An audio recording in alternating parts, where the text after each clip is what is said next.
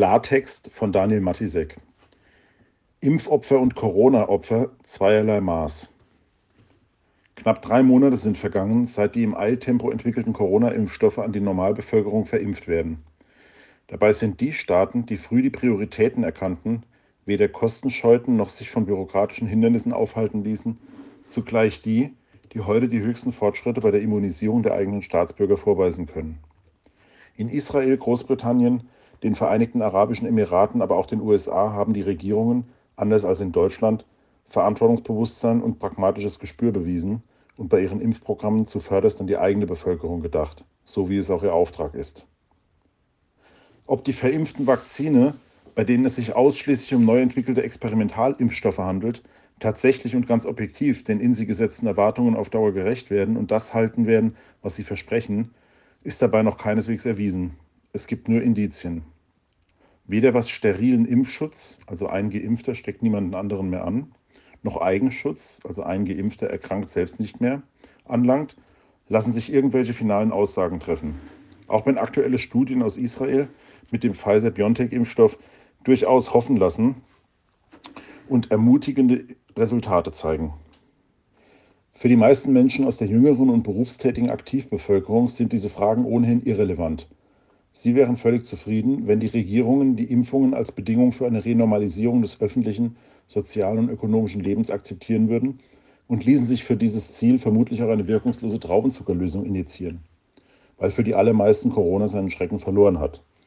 Dies übrigens völlig zu Recht, denn dieses Virus blendet man das Dauercrescendo der Panikpropaganda um Explosionen, Horrorkurven und Mutanten aus, wird vor allem und fast nur denen gefährlich, denen auch schon vor dieser Pandemie alle möglichen saisonalen und sonstigen Erreger gefährlich geworden wären, ohne dass man deshalb jemals ganze Gesellschaften im planetaren Maßstab weggesperrt und in ihren Grundrechten massiv beschnitten hätte. Genervt sagen sich die meisten mittlerweile, selbst wenn die Impfung gar nichts bringt, soll sie mir recht sein, sofern bloß von ihrer Massenverabreichung die Aufhebung der Beschränkungen abhängig gemacht wird. Außer Acht bleibt bei dieser Sichtweise allerdings ein anderes Restrisiko, das auf geradezu verantwortungslose und zynische Weise von der Politik ausgeblendet, zerredet oder geleugnet wird, wann immer es sich realisiert. Dass nämlich die Corona-Impfungen eben keinesfalls so reibungslos und harmlos verlaufen, wie uns dies in einer beispiellosen Propaganda seit Monaten weisgemacht wird. Gewiss, es stimmt. Die Menge der Zwischenfälle, Impfpannen und Unfälle ist, gemessen an der Gesamtzahl der Impfungen, die ohne Komplikationen stattfinden, nur leidlich gering. Dies zu betonen, wird keine einzige nationale Gesundheitsbehörde müde, auch in Deutschland nicht. Allerdings gilt genau dies auch schon immer für Corona, wo das Argument der statistischen Vernachlässigbarkeit sogar noch angebrachter wäre. Mit einem volkswirtschaftlichen Schaden von weit über 1,6 Billionen Euro und unter Inkaufnahme potenziell weitaus höhere Opferzahlen infolge des Lockdowns selbst wird die Bundesrepublik seit fast einem Jahr stillgelegt wegen einer Krankheit, von der aktuell über 99,88 Prozent der Gesamtbevölkerung überhaupt nicht betroffen sind und die bei den an ihr tatsächlich Erkrankten nur zu einem geringen Teil symptomatisch wird, beziehungsweise noch seltener mit schweren Verläufen einhergeht. Auf dieses Verhältnis zwischen unmerklichen bis völlig harmlosen Fällen und schweren oder tödlichen Verläufen hinzuweisen, gilt im Falle von Corona bis heute als kaltschnäuziger Relativismus, als zynische Vorstufe zur Euthanasie im Sinne einer Aufrechnung von Nutzen und Kosten von Menschenleben.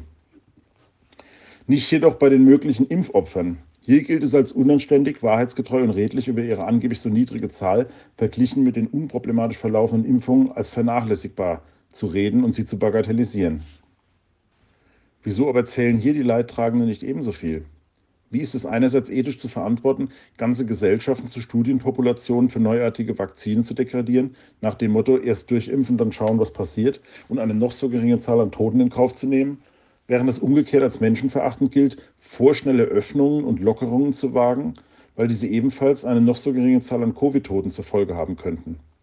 Eben dieser Bias von Corona-staatsetablierten Journalisten und Politikern manifestiert sich auch in der völlig unterschiedlichen Beurteilung der Todesursachen bei prinzipiell identischer ärztlicher Befundslage, je nachdem, ob ein alter oder vorerkrankter Mensch an Covid oder nach der Impfung verstorben ist.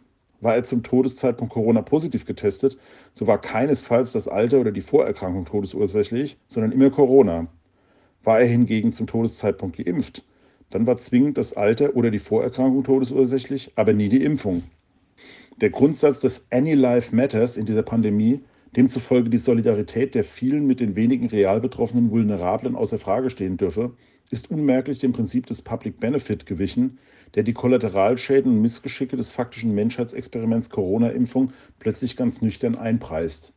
In demselben Maße, wie umgekehrt seit einem Jahr einseitig geframed und manipuliert wird, um die gefühlt schrecklichste Pandemie aller Zeiten noch immer schrecklicher erscheinen zu lassen und wie schwere Erkrankungen und Todesfälle aus in Wahrheit ganz anderen Ursachen kausal unisono Corona zugeordnet werden, obwohl sonstige Gebrechen und schwere Vorerkrankungen dafür ausschlaggebend waren, wird bei Todesfällen und schweren Nebenwirkungen als Folge der Impfung nun jeder Zusammenhang bestritten. Ohne dass man jetzt aus der Vielzahl an verstörenden Berichten, die sich allen Abwiegelungsversuchen zum Trotz der internationalen Presse, aber auch aus deutschen Medien, zumindest der Lokalpresse, entnehmen lassen, eine generelle Ablehnung der Impfungen oder dahinter fälschlicherweise eine Impfgegnerschaft zu vermuten. Wissenschaftler und Regierungen sollten zumindest so ehrlich sein zu bekennen, dass sie um die massiven Zwischenfälle rund um die Impfungen wissen und diese reichlich unverhohlen in Kauf nehmen. Man sollte uns diesbezüglich wenigstens keinen Sand in die Augen streuen. Und zu dieser Ehrlichkeit gehört eben auch, dass sich durch nicht nur deutsche Pflegeheime seit Wochen eine buchstäbliche Blutspur der Impfungen zieht. Inzwischen gibt es fast keine Einrichtung mehr, wo es nicht zu Todesfällen, schweren Nebenwirkungen oder angeblich mit der Impfung in keinem Zusammenhang stehenden plötzlichen Corona-Ausbrüchen kam. Etwas, das durch die Impfstoffe ja eigentlich verhindert werden sollte. Ob in Osnabrück, in Göttingen, in Emstecke, im Kreis Emden oder auch in einem Berliner Pflegeheim. Die Liste an Unregelmäßigkeiten und Zwischenfällen infolge der Impfungen alleine aus den letzten zwei Wochen ist schier endlos. Auffällig dabei ist, dass sich die Behörden stets beeilen, jeden Zusammenhang zur vorherigen Impfung zu bestreiten. So auch vorletztes Wochenende, als das Paul-Ehrlich-Institut 113 im Zusammenhang mit den Impfungen gemeldete Verdachtsfälle untersucht hatte und zu eben diesem Resultat kam. Wie wahrscheinlich aber ist diese Darstellung, wenn die Ausbrüche oder gar Todesfälle stets in auffälligem zeitlichen Zusammenhang der Impfung erfolgen, zumal bei anfälligen Menschen, denen ein Stresstest des eigenen Immunsystems, wie ihn die Impfung darstellt, ebenso leicht zum Verhängnis werden kann wie das Virus selbst? Uns wird ein immenser Preis an wirtschaftlichen Schäden, an psychisch und körperlichen Krankheitsfolgen, aber auch an Menschenleben durch die Lockdowns und Corona-Restriktionen abverlangt immer begründet mit einer radikalen Auslegung von Lebensschutz, die das Lebensrisiko Corona sogar auf Null reduzieren will. Stichwort Zero Covid. Diesem Ziel alles unterordnet. Wo bleibt dasselbe Lebensschutzprimat, dieselbe Risiko-Nulltoleranz bei den Impfungen gegen Corona?